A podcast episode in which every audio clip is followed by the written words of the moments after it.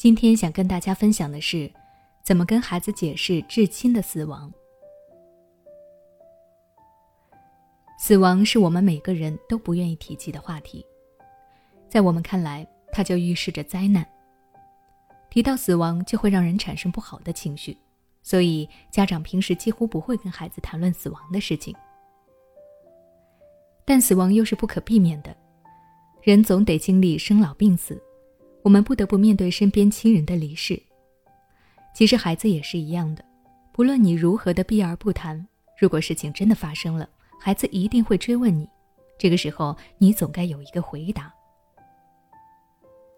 最近有一位宁友就咨询了我一个很沉重的问题：孩子的爸爸不在了，我不知道怎么跟他说，于是一直拖着。当我听到孩子一直在问爸爸去哪儿的时候，我心里很难受。又说不出口。面对这样的事情，想必这位家长也很无措。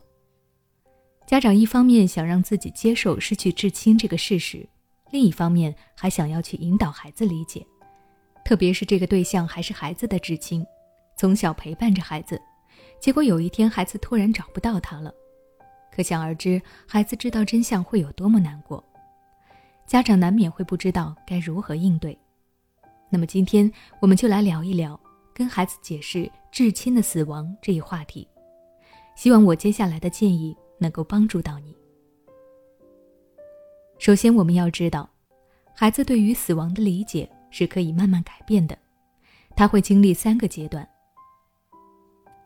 第一阶段在零到四岁，这个时候的孩子对于死亡还没有一个清晰的认知。孩子会找爸爸妈妈，更多的是分离焦虑的影响。他还不懂什么是死亡，你和他说死亡，他以为去世的人还能回来。第二个阶段是五到九岁，这个阶段的孩子还不能真正意义上理解死亡是什么，他们会觉得死亡不是绝对的，是可以避免的，就像动画片里的大英雄一样，总能逢凶化吉。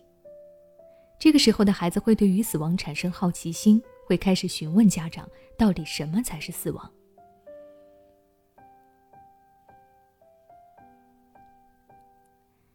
第三阶段在九岁之后，当孩子到了这个年龄以后，他们对于我们当下的生活有了更多的认知，他们知道了死亡是不可避免的，是我们每个人都要面对的事情。孩子从这个时候开始，也能够更好的直面死亡。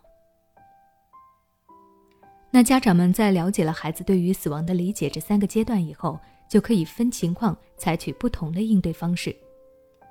对于年纪较小的孩子来说，他还不能真的明白什么是死亡，我们不需要强迫他理解。随着他的成长，他会慢慢的知道大人口中的死亡是什么意思。家长在这个时候可以通过一些生活中的小事来对孩子进行死亡教育。比如，可以带着孩子去观察家里花瓶里的花，让孩子感受到生长与枯萎，让他初步理解死亡的意义。如果孩子有关于死亡的疑问，家长记得要把握住这个机会，和孩子好好的解释沟通。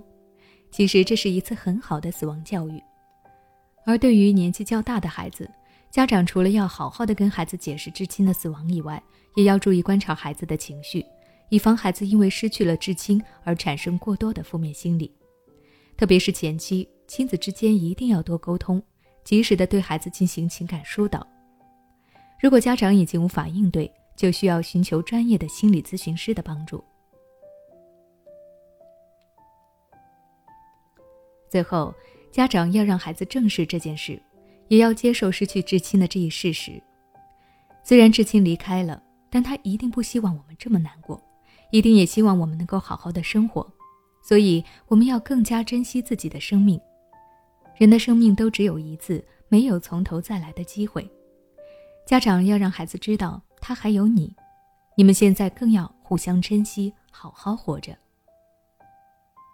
那如果你想了解更多关于跟孩子解释死亡的内容，请关注我的微信公众号“学之道讲堂”，回复关键词“死亡”获取相关的教育知识。